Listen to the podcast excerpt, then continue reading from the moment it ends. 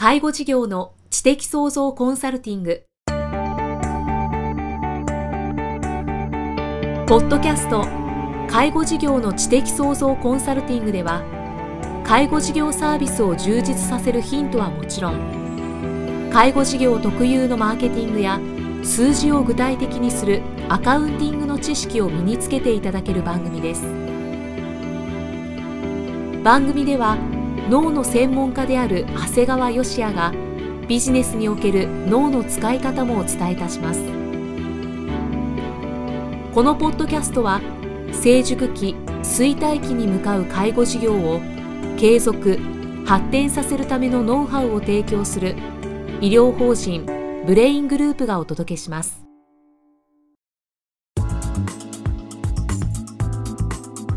皆さんこんにちは。介護事業の知的創造コンサルティング。今日は第109回目をお送りしていきます。長谷川先生今回もよろしくお願いします。よろしくお願いします。さあ今日はどんなお話をしてくださいますか？そうですね。またちょっと今日は言葉としては硬いんですけど家族会議ですね。家族会議。はい、まあ、年末年始にですね皆さんこう久々に家族が集まる機会も結構あったんではないかと思うんですが、はい、今回お話しするのはいわゆる家族会議というお話なんですが、うん、この家族会議っていうのを実は私にですねあのご紹介してくださった方っていうのも実は家族会議をやってる方だったんですがその方は実は年に1回、お正月に家族が集まった時に行ってたようなんですが、うん、まあ、いつもながら僕は自分がやる時はいつもバージョンアップしてしまうんですがこう我が家ではこう毎月やってるんですね。毎月ですはい。で昨年11月にですね、こう無事第50回を終了しました。ですからこう毎月やっているわけですから、いわゆる丸4年を超え5年目に突入していることになるんですね。あの前回の財産目録作成もそうでしたけれども、はいはい、家族会議も毎月にバージョンアップなんですね。そうなんですね。で、こう我が家はまあ妻と、はい、あと現在21歳、16歳。11歳の3人娘なんですね、はい、ですからこう始めた時は下の子ってまだ6歳7歳だったんですよ。だからまあ要は誰も文句も言わずに参加してくれたし、まあ、参加してくれているなとは思っています。そうですよね、はい、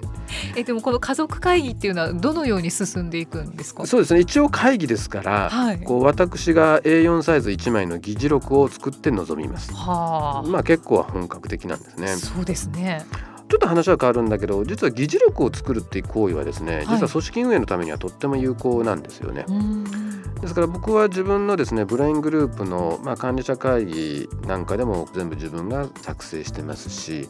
あとは仲間でですね経営者で集まって NPO 法人を運営してるんですが、はい、そこも実はこの会議はもう250回ぐらいやってるんですが、うん、もう全部僕は自分であの議事録を作っています。うん、もうその NPO 法人もですねもう今年商2億円で借り入れもあの無借金でですね自己資本比率が80%を超えて、現預金が1億円以上っていうもうとんでもない NPO 法人になってるんですがすごいですね、まあ、この今言った数字が大体分かる経営者っていうのはすごいっていうのが分かってもらえると思うんですが、うん、まあ、そういった会議の議事録も全部自分で作っています。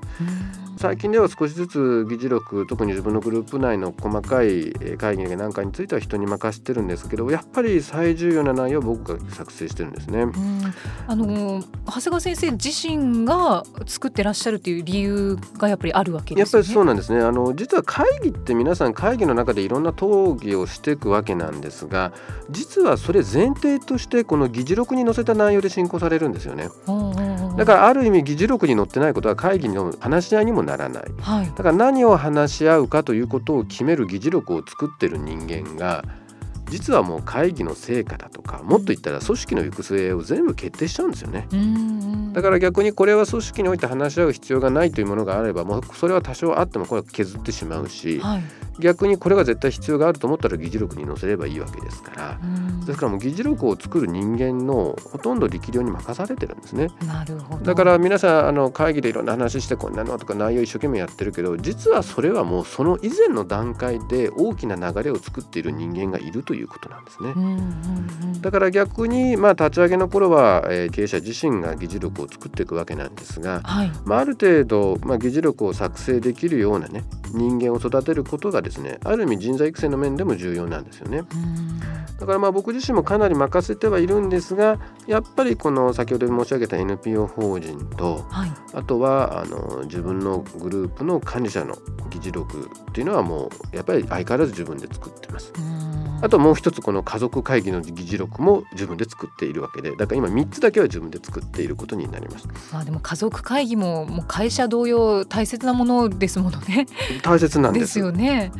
で議事録はまず最初にですね、はいまあ、いわゆる課長である私が、はい、こう1か月の間に、まあ、本やね講演で学んだもののうち、まあ、子供にこれは伝えておいた方がいいななんてことをお話しするわけですね。はい、まあ、あまり難しくなくって言ってあんまりこうねこうお説教っぽくなくね、はい、で子どもたちに役立つ内容を厳選してるんですね。だから最初ちょっとどうしようかって迷ってたんだけど、うん、まあこれも毎月になるとねこう常にアンテナが立ってるためか、まあ、結構適切な話ができてるんじゃないかななんて思っています。はい、だからまあ特に娘ばっかりだもんですからねこう悪い男に騙されないようにみたいな話をすることも あの正直あるわけですね。そうなんですね、うん であとは逆に今度子ども3人の勉強の進捗状況も聞きます。はいでまあ、3人とも当然学生ですから、まあ、ほとんど成績の内容になるんですが、うん、まあ、どんな結果が悪くてもねやっぱり良い部分を探すようにはしてます。おじゃあ悪い部分は指摘はしないんですか？あんまりしないですね。やっぱり僕自分自身がやっぱりずっとこう受験勉強なり試験勉強してきたもんですから、はい、あの見やね大体わかるのね。だから例えば一教科でも良ければそこをね褒めてあげるし逆にこう悪いところがあったら実はこれが良くした方がいいよっていうかこれが普通だったらどんなに全体の点数が上がるんだっていうことを逆に示してあげると本人もびっくりするわけですよね。そっか自分が悪い点取ったところをよくしろっていうと結構それは大変なことだと思うわけなんだけど、うん、普通だったら変な話平均点ぐらいだったらどうなってたの？っていうと実は結構いい成績になるんですよね。実は成績っていうのは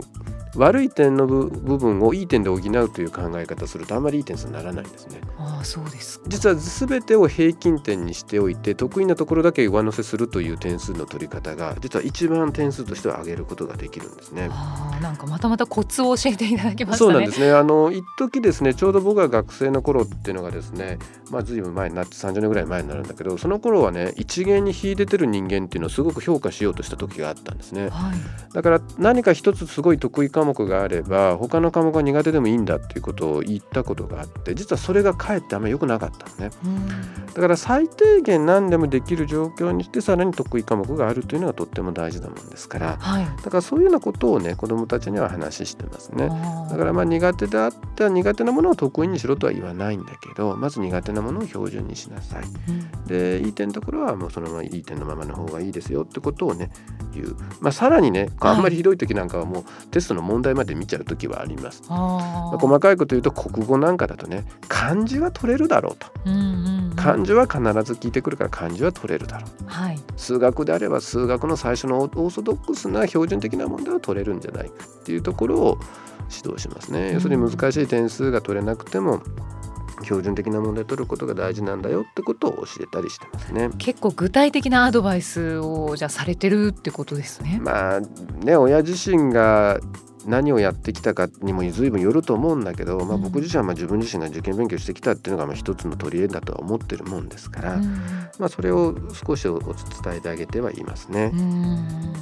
ただまあ実はそれ以上に我が、えー、長谷川家の家族会議でメインなのはですね、今からお話しする、はい、えー、家族5人それぞれがうまくいってることを3つずつ発表するという手法ですね。うまくいっていること、はい。はい。まあ、この方法はですねあの以前に実はこのポッドキャストでもお話しさせていただいたんですがあの大橋さんという方のすごい会議というものを参考にしたもので実はもううちのグループの会議は全てこれでやっています。うんで、まあ、この方法のポイントっていうのはですねこううまくいってることを発表するんですよね。はい会議ですとこうそれぞれが問題となっているということを発表するもんですから、うん、どうしても会議全体がネガティブになっちゃうんですね。大体そっちに行きがちですよね。そうなんです今こういうことが問題ないんだこういうことで困ってるんだなんて話ばっかみんなするわけですから、うん、なんとなく会議自体が暗くなっちゃう。はい、でも実はうまくいってることのあの発表をするっていうことはですねとても前向きな雰囲気に、えー、なるんだけど実はうまくいってることと問題となってることっていうのは実は表裏一体なんですよね。表裏一体ですか？要するに同じことを見方を変えて言ってるに過ぎないということなんですね。だから会議の目的は何かって言ったら問題点をあぶり出したいわけなんだから、はい、その時にネガティブな言葉で探し出すのかポジティブな言葉で探し出すのかという違いなんですよね。まあ、もし具体例としたら。そうですね。例えば、はい、長女なんかがね例えば今月は風邪もひかずに体調が良好であったっていうふうに言えばね、やっぱ長女は受験に対してやっぱ体調の維持をすごく問題にしてるっていうことがわかるわけですよね。だから体調維持管理がうまくいってるっていうことを言えばですねそれが彼女が気にしてることがわかるわけですよね。あなるほど、はい、で例えば次女が今月は部活に休むことなく参加できたって言えばね、どうも次女は生活の中でクラブ活動に参加するということが重要な位置を占めてるということがわかるわけですね。だからもしかしたらうまくいかなかった時は部活に全部参加できないことなのかもしれないし、まあ、部活での人間関係が問題があるのかもしれないしっていう少なくとも親としてはですね次女が部活というところにある程度自分の重要視をしてるってことはわかるんですね。なるほどでまあ、三女なんかまだ小学生なんだけど、はい、まあ、今度公文で表彰されるっていうと、まあ、三女は一生懸命公文に取り組んで、まあ、時々泣きながらね 農家やったりしてる姿を見てるとあどうも公文っていうのが彼女にとってはすごい重要なことなんだなってことが、まあ、親として大体わかるんだよね。まあ、うちの奥さんも一応毎日お弁当を作ってるとかね、はい、家族みんなが健康であるなんてことを言ってるとね、まあ、うちの奥さんは、まあ、やっぱりこう一家の主婦としてお弁当を作ることは大変なことなんだなってことも感じるし、はい、まあ、家族の健康を気遣ってるんだなってことも分かるわけですね。だから結局の話うまくいったような話を聞けばねこうそれぞれ家族がどんな問題点を持ってるかっていうのは全部分かるよということで。で家族の雰囲気もなんとなく前向きなものになるんですよね。これはこれ最良のやり方ですね。だと思いますね。だからきっと問題点を挙げろっていうことだけであったらね、はい、きっとあんまり続かなかったんじゃないかなと思いますね。本当ですね。だから時々いや三つもないよっていうことを言うことがあるんだけど、いやそんなことないって必ず探してごらんってよく言うのね。はいうん、だって逆に言うとね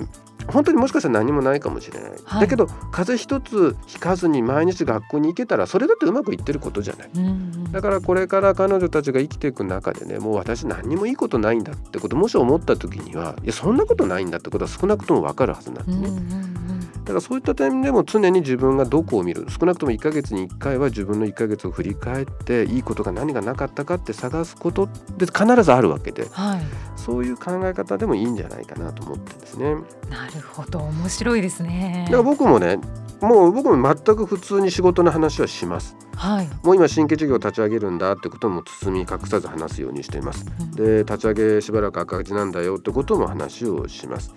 あとこうなんで医者やりながらこう医者としての活動以外に講演活動だとか執筆活動してるかっていうことも話をします。はい、で会議の最後、まあ、このうまくいってることの話が全部終わった後は我が家の資産状況も話をします。うん、借金がいくらあって全体ではマイナスであるということをしっかり話をしますね。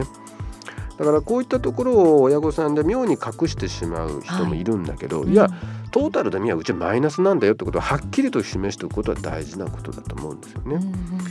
だからまあもちろんね、まあ、うちらの女子供ですからこう会議の際はねこう必ず気持ちを会にするためにこうスイーツは必須なんです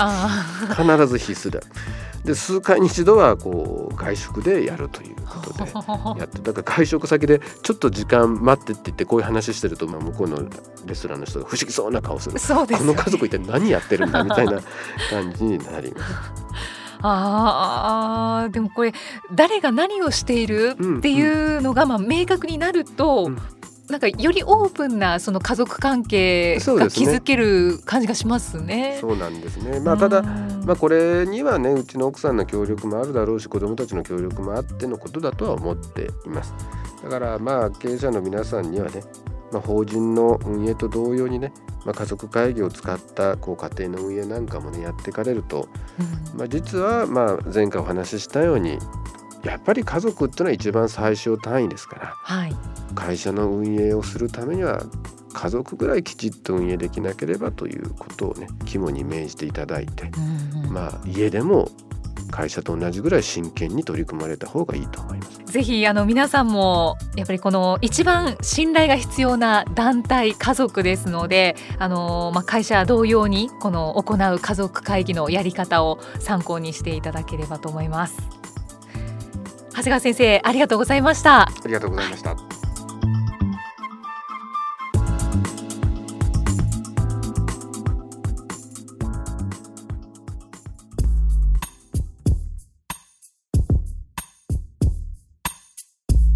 今日のポッドキャストはいかがでしたか？番組では長谷川義也への質問をお待ちしています。質問は株式会社在宅のウェブサイトにあるお問い合わせフォームからお申し込みください。サイト URL は http コロンスラッシュスラッシュ brain-gr.com スラッシュ zaitac http コロンスラッシュスラッシュbrain-gr.com スラッシュ在宅です。それではまたお耳にかかりましょう。この番組は提供医療法人ブレイングループ理事長長谷川義也プロデュースキクタスナレーション生きみえがお送りしました。